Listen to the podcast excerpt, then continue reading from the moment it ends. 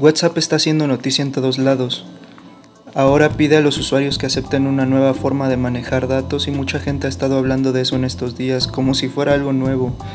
Se están mudando a plataformas como Telegram, Signal o están reviviendo el servicio de telégrafos de México.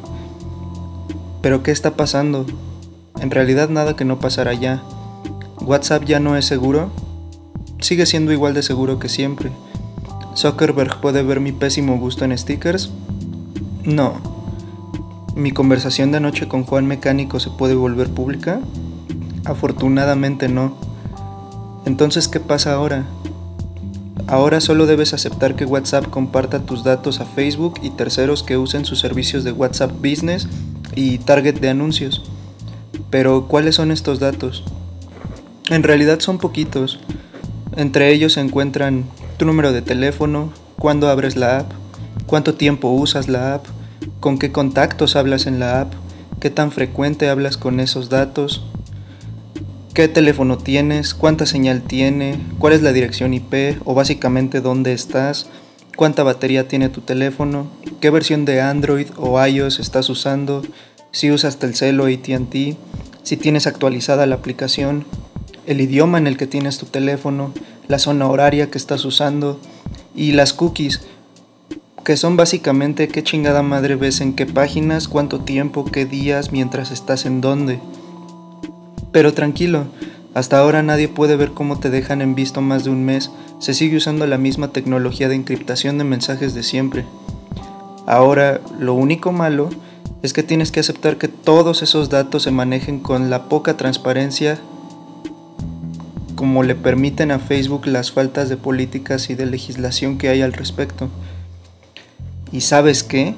No es un problema que nació el lunes por la tarde y debes aceptar porque a partir del 8 de febrero o lo haces o simplemente no puedes usar la app. La realidad es que WhatsApp hace lo mismo desde 2016. Y no es que lo hicieran sin tu permiso, lo hicieron porque no les dijiste que no. Desde ese año podías habilitar la opción de no permitir que se compartieran estos datos, pero a muy poca gente le interesó o muy poca gente se enteró. ¿Y sabes qué más? Facebook lo hace todos los días y adquiere y procesa mucho más datos tuyos de los que WhatsApp procesará ahora. ¿Y sabes qué más? Instagram hace más o menos lo mismo. ¿Y sabes qué más? Ni siquiera es necesario que tengas una cuenta de Facebook, Instagram, Tinder o WhatsApp para que Zuckerberg tenga la capacidad de rastrear gran parte de tu actividad en Internet. ¿Y sabes qué más? La pizza se está enfriando. Terrible, ¿no? Qué bueno que nos comencemos a interesar, aunque sea un poco. Tenemos que pensar siempre qué pasa con nuestros valiosos datos que vamos dejando regados por ahí cada vez que hacemos clic. Necesitamos defender cada gramo de información que generamos en línea porque nosotros somos esa información. El problema es que no basta con hacerle a la mamá de estas últimas, estas próximas, perdón, dos semanas usando cualquier otra aplicación de mensajes o no usándola del todo. Tendríamos que dejar de usar completamente cualquier servicio financiado por Facebook y utilizar navegadores como DuckDuckGo para bloquear los recolectores de datos que hay en todas partes en donde entramos. No es fácil, ya lo sé. Facebook y todos sus servicios son como parte de nuestro cuerpo son centro de entretenimiento, son centro de información, son herramientas de trabajo. Es cómo nos conectamos con la gente. Pero por algo se empieza. Vamos, inicia dejando de usar WhatsApp, pero no solo esta semana, para siempre. La opción de Telegram es muy buena en realidad.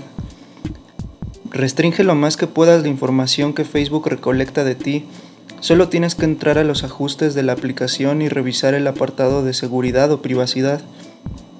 Quítale los permisos de saber tu localización y poder activar la cámara cuando quiera a Instagram cuando no la estés usando.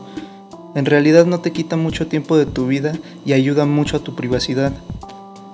Usa navegadores como DuckDuckGo para que Amazon no pueda recomendarte comprar justo esa basura inútil con la que estabas hablando con tus amigos ¿Para ti qué es más importante? ¿Trabajar duro o dejar todo como está?